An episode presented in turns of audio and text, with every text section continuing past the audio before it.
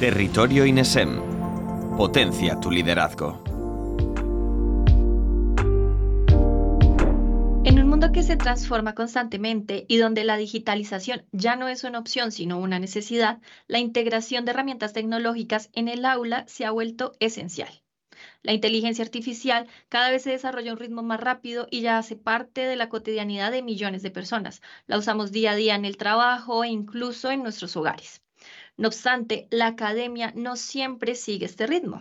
En el ámbito de las ciencias sociales, de la comunicación, específicamente del marketing y la publicidad, ha habido una crítica constante a, la docencia debido a esa falta de integración de las tecnologías de la información y la comunicación. La necesidad de comprender y aprovechar la inteligencia artificial en el aula es más relevante que nunca especialmente para desarrollar proyectos académicos que resulten atractivos y estimulantes para los estudiantes que hoy en día ya son nativos digitales. Bienvenidos y bienvenidas una vez más a Territorio INESEM. Hoy tenemos el honor de contar con María Patricia Soroa de Carlos, una destacada profesional con doctorado en Ciencias de la Comunicación y una amplia experiencia en la docencia de marketing y comunicación, así como en la investigación en educación, TICS, innovación y comunicación. Asimismo, ha trabajado para diversos medios de comunicación, gabinetes de prensa y agencias. María Patricia, encantada de tenerte en este espacio. Bienvenida. Muchísimas gracias, María Fernanda, y muchísimas gracias por invitarme a, este espacio. Bueno, para entrar en materia con el tema que nos convoca hoy de educación e innovación en el aula y el uso de la inteligencia artificial, pues eh, quisiera preguntarte eh, ¿Cómo describirías la integración de la inteligencia artificial en el ámbito educativo? Hay que tener en cuenta que en este 2023 fue como el boom de la inteligencia artificial, eh, ha impactado mucho con el famoso chat GPT, que se estima que ya tiene 180 millones de usuarios. Cuéntanos un poco pues la inteligencia artificial ha venido para quedarse, no solo en términos de, investigación, de docencia, sino también de creatividad. También es verdad que, es lo que yo más abogo y más defiendo, eh, paradójicamente, que es las herramientas de, creatividades, ¿no? de, diseños de eh, creatividades a partir de, textos descriptivos. Eh, es importante que estén en el aula, principalmente porque si estamos preparando a futuros profesionales, tienen que huir de la teoría y meterse de lleno con las herramientas que se utilizan en el mercado laboral. Totalmente de acuerdo, si no hay una cantidad de profesionales que de alguna forma no tienen los conocimientos actualizados para el mundo real. Ahora, ya que mencionas esto, eh, de que los estudiantes tienen siempre guardaditas a pestaña del chat GPT y otras herramientas, quisiera que abordáramos esos aspectos positivos, pero también los negativos de la integración de la inteligencia artificial en el aula. No sé si te parece que empecemos con, con esos aspectos negativos. Desde el profesorado se han escuchado diversas críticas al uso de este tipo de chats, porque, por ejemplo, eh, los docentes se encuentran con trabajos que siguen exactamente la misma estructura, tienen la misma redacción. Bueno, ¿cuáles creen que crees perdón, que son las limitaciones de la inteligencia artificial en el aula? Bueno, realmente la primera eh, limitación que tenemos es eh, la autoría ¿no? Porque hay un vacío legal que, porque no, no están copiando nada, se están basando en lo que dice ChatGPT.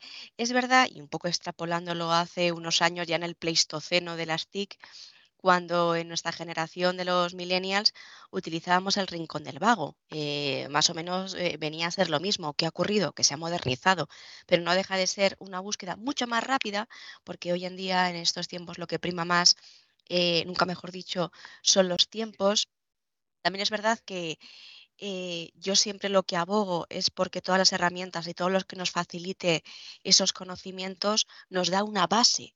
¿Cuál es nuestra misión como docentes? Enseñar a utilizar esas herramientas. Lo mismo que ocurre con las redes sociales.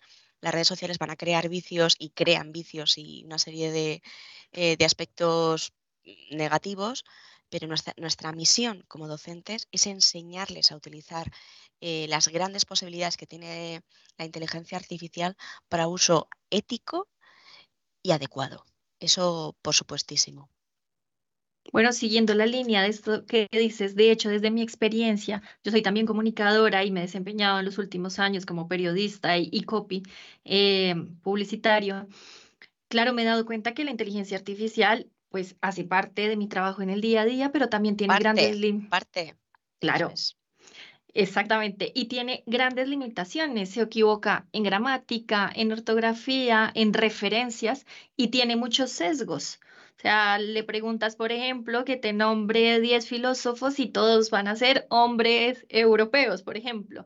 Y bueno, eh, entonces, este es un tipo de ejemplo. Entonces, como bien dices, en definitiva, no reemplaza el trabajo de una persona.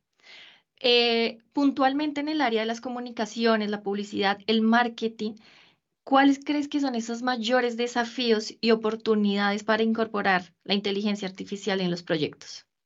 Mira, el mayor miedo que hay con el uso de la inteligencia artificial desde el punto de vista tanto académico como, como laboral, que también eh, trabajo en el ámbito de- del marketing, principalmente es el gran pavor y miedo a que nos quiten trabajo.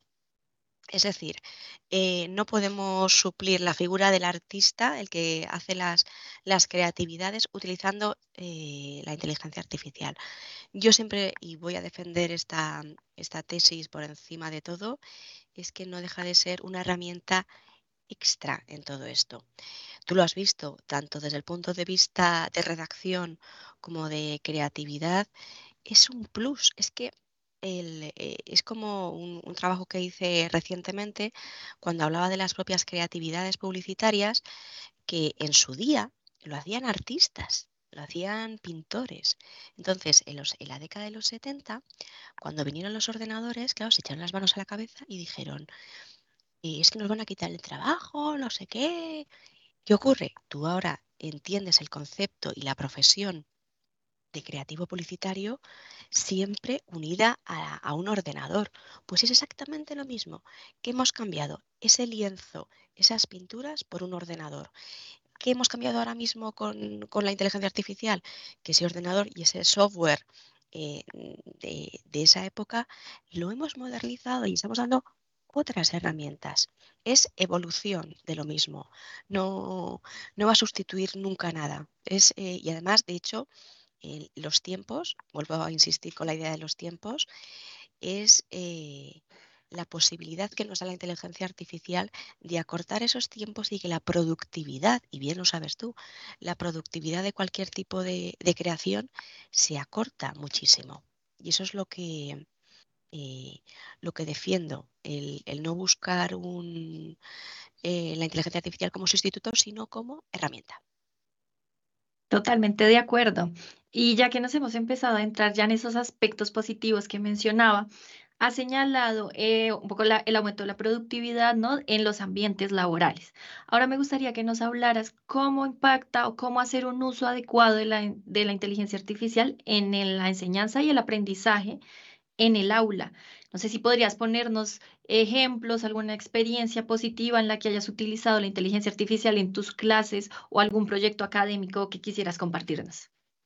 Pues mira, aquí en el ámbito académico, eh, tanto de formación profesional, grado y posgrado, eh, ha- hace unos años, ya es que eh, ya te digo que hablamos ya casi como de la prehistoria, ¿no? De, las TIC, y hablábamos de, del uso de Wikipedia. Que claro, los profesores nos echábamos las manos a la cabeza diciendo, ay, es que no es académico porque es Wikipedia, etcétera. Sigo diciendo lo mismo, estamos utilizando eh, una herramienta muy similar, Wikipedia, inteligencia artifici- artificial, ChatGPT, pero con otro uso. Yo, por ejemplo, el, el ejercicio, bueno, los ejercicios más recientes que tengo que haya llevado en el aula con mis chicos de, de primero de marketing ha sido cuando les, propuse realizar, eh, participar en un, en un concurso de, de creatividades y de campaña publicitaria. eh, y me decían, bueno, yo les, les decía evidentemente que una de las partes tenían que hacer un storytelling, perdón, un storyboard. Y en el storyboard me decía, claro, la gran mayoría dice, es que profe, yo no sé dibujar, o profe, yo no tengo destrezas. Y les decía, chicos, tenemos la inteligencia artificial, tenemos Bing, que es una herramienta que es gratuita. Claro, este fue el primer ejercicio. Un mes y medio después que les mandé otro ejercicio también de creatividad, eh, fue así. Lo que antes eh, tardaba dos, tres clases en que ellos aterrizasen la idea y de lo que tenían que hacer, ellos mismos, lo positivo de esto, que se convierten autónomos. que al final, al ser una generación, eh, como decías al principio, ¿no? nativa digital, eh, que ha nacido con, una tablet en, las manos, eh, te doy la herramienta, pero ahora te voy a enseñar qué uso ético, e insisto con el, concepto de ético, tienes que darle a esa, a esa inteligencia artificial. Bueno, ¿y cómo concientizar justamente de ese uso ético con lo que mencionabas de los derechos de autor, del plagio? Porque claro, eh, también hay mucha crítica respecto al uso de ChatGPT o a, o a Bing, en que puedes copiar un párrafo. De hecho, ya hay medios que han denunciado a ChatGPT porque copias un, un párrafo, parafrasealo y, y, y ya está. Mira, esto no vamos a inventar la pólvora, es igual que cuando mm, el, concepto de, plagio ¿no? o, porcentaje de coincidencia en trabajos académicos también ha existido siempre. Herramientas como Turnitin o SafeAssign, pero sobre todo Turnitin, es una herramienta que a mí personalmente es la que más me gusta para detectar el plagio. Mira, justo, justo hace un año eh, incluyeron el botón de IA, para detectar si, el, si el párrafo, los párrafos habían sido generados con ChatGPT. ¿Qué ha ocurrido? Que el ChatGPT ha ido a la velocidad del rayo y herramientas que detecten esto van un poco, mm, un poco más, más retrasadas. ¿Qué va a ocurrir? Que nunca va a llegar un punto en el que se estanque eh, tanto el uso de la inteligencia artificial como los, sistemas de detección. Va a haber una evolución a diferentes ritmos, pero siempre va a estar. Siempre va a estar. Y es necesario esta evolución. ¿Por qué? Porque la, propia era en la que vivimos, de la, en la era de la información, necesita que los tiempos ahora mismo sean muchísimo más rápidos y esa ética que, tanto tenemos que, defender y enseñar eh, va a ser tan sencilla como enseñarles a nuestros alumnos y futuros profesionales que la mano del hombre tiene que estar, de alguna manera u otra. Eh, a ti te pueden encargar que hagas un o te inventes un claim para una campaña en concreto. Puedes consultar o si quieres eh, podemos emplear la palabra de inspirarte en cosas que tú ves, pero tú eres quien va a utilizar esos ingredientes, ¿no? Como cuando haces un plato eh, de cocina, vas a utilizar esos ingredientes, lo vas a fusionar tú como ser humano. Entonces, ¿hasta qué punto está la mano del hombre? Siempre presente. La, eh, definición de inteligencia artificial no deja de ser eh, la, la continuación del ser humano. Por lo cual, sustitución del ser humano nunca. Ética, tú eres el que, el que decide o la que decide eh, hasta qué punto el porcentaje de uso de inteligencia artificial es mayor o menor. Claro, totalmente. Eh, la persona detrás de, la inteligencia artificial pues tiene la capacidad de tomar las decisiones y finalmente, como has mencionado durante todo este espacio, es una herramienta. Me ha gustado la analogía que has usado del rayo, de que hay quienes van a una velocidad mayor y una menor a veces esto es lo que sucede con el profesorado, ¿no? Con los docentes. Eh, ¿Cómo, eh, no sé, cómo, qué sugieres que haga el cuerpo docente para incorporar la inteligencia artificial en sus clases en la educación? ¿Cuál debería ser su papel en esta nueva era, digamos, de hiperdigitalización? Totalmente. Mira, yo creo que el punto de inflexión en la, en la educación actual vino de la mano del COVID. Es verdad que hay profesores en, que nos encanta el tema de las TIC, que aunque no hayamos nacido en, la época de las tablets, pero sí eh, el interés que tenemos de manera autónoma fue muy importante. De hecho, se vio como algunos profesores que tanto tienen que enseñar a sus alumnos la competencia digital, mm, la, eh, vamos, eh, tuvieron grandes dificultades, otros afortunadamente decidimos eh, innovarnos. ¿Qué es lo que defiendo yo, por ejemplo, con mis alumnos del máster de profesorado? Que aunque los conocimientos los tengamos de la carrera y de nuestra experiencia profesional, tiene que haber un interés nuestro y de, manera voluntario con las TIC. ¿Qué ocurre? Si a mí me imponen en mi centro de estudio que me tengo que actualizar con, las TIC, eh, claro, va a estar un poco en función de mi propio interés, de si me gusta o, no. como digo yo, eh, como en todas las profesiones, ¿no? Hay dinosaurios y gente tecnológica. ¿Qué tenemos que hacer? Pensar que el alumno, o sea, ya por propia vergüenza que sale al, al mundo laboral, tiene y debe dominar las TIC y el día de mañana cuando salga diga, pues yo me, formé en este centro donde se aboga por las TIC, porque no podemos seguir eh, utilizando metodología arcaica o, la, o un tipo de metodología em, en la que solo está el profesor como el que expulsa como un, como un aspersor conocimiento, pa, pa, pa, pa, pa. No, yo te enseño conocimiento y además la forma en la que yo te enseño eh, de manera directa e indirecta, te estoy contaminando, si queremos emplear esa palabra, eh, con las TIC.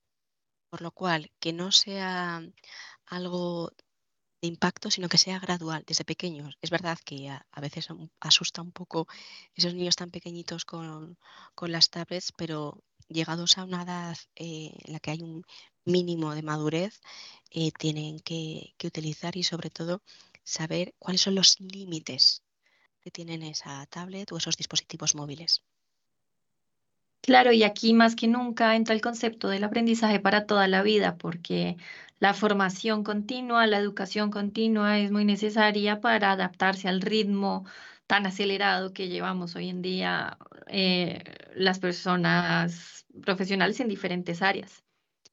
Eh, relacionado un poco con eso de el trabajo, la profesión, ¿Cómo crees que serán los trabajos del futuro para los y las profesionales del marketing y las comunicaciones con la llegada de tantas herramientas, la inteligencia artificial, el machine learning? ¿En qué deberían formarse? ¿Qué deberían formarse? Yo, mira, eh, el problema que tenemos ahora mismo es que tanto los grados como los másteres que hay actualmente se quedan obsoletos muy pronto. Es verdad que el propio sistema educativo español bueno, el pionero fue la formación profesional con el uso de competencias que debe adquirir el, estudiante eh, en universidad y en secundaria y demás, es importante que ese alumno aprenda. De hecho, una de las competencias es aprender a aprender, lo que comentabas hace un momento, ¿no? de, la autonomía del alumno. Yo te doy conocimientos, pero yo te enseño también a ser personita. ¿En qué sentido? Que no estés dependiendo todo el rato de mí. Que de alguna manera tú te busques las castañas, ¿no? Como se dice de manera coloquial, ¿con qué te vas a buscar las castañas? Con las herramientas que hay. En mi época era la, enciclopedia Larousse de toda la vida, la Espasa Calpe, que tienen ahora los chicos. Todo un abanico amplísimo de conocimientos, ¿no? Esa democratización de, de conocimiento. Entonces, es preciso que insisto y vuelvo a, decirlo, que les enseñemos qué herramientas eh, son las que deben utilizar y cómo deben utilizarlas. Más que el qué, el cómo deben utilizarlas. Eh, bueno, y respecto a estas herramientas, no sé si tienes algunos mm, recursos o herramientas, consejos que podrías darle a los docentes eh, para la incorporación de la inteligencia artificial y de las tecnologías en el aula? Pues mira, yo lo que recomiendo es, hay, por ejemplo, muchas eh, páginas web que hacen eh, cursos, o por ejemplo, cursos MOOC, que son súper útiles porque, porque esos sí que están súper actualizados. No son de estos que hace que mm, yo misma fue, he sido creadora de contenido para, mm, para temas materiales de didácticos. Eh, lo bueno que tienen estos, estos cursos, que son muy breves, son sobre todo cursos píldora, eh, muchos de ellos son en vídeo, que te dan conocimientos súper actuales. Que eso yo creo que es lo, más importante. Y luego, e insisto, eh, que de manera autónoma los, los, docentes tengan ese interés pues, por leer en medios de comunicación especializados en TIC que lo vean como, como una lectura no de ocio, pero que piensan en que eso lo pueden aplicar en el aula. Eso es lo divertido. El leer algo sin estar obligado, pero que le encuentres el, gusto y la utilidad, eso es, eh, eso es muy positivo. Eh, bueno, estupendo. No sé si hay algo más que te gustaría agregar o ya. Nada más. En principio, pues que, que animo a todos los docentes a que se actualicen, porque nuestros alumnos son los protagonistas y ellos más que nadie tienen que aprender y aprenden de nosotros. Entonces, actualicémonos, compañeros y compañeras, y disfrutemos de esta profesión que es tan, tan bonita. Muchísimas gracias, María Fernanda. Gracias a ti, María Patricia. Fue un gusto contar contigo y bueno, eh, esperamos que este espacio sirva a todas las personas que lo han escuchado para repensarse ese uso de la inteligencia artificial y para ver las posibilidades y no solamente las limitaciones. Muchas gracias y esperamos tenerte otra vez por acá en algún momento. Muchas gracias, mucho gusto.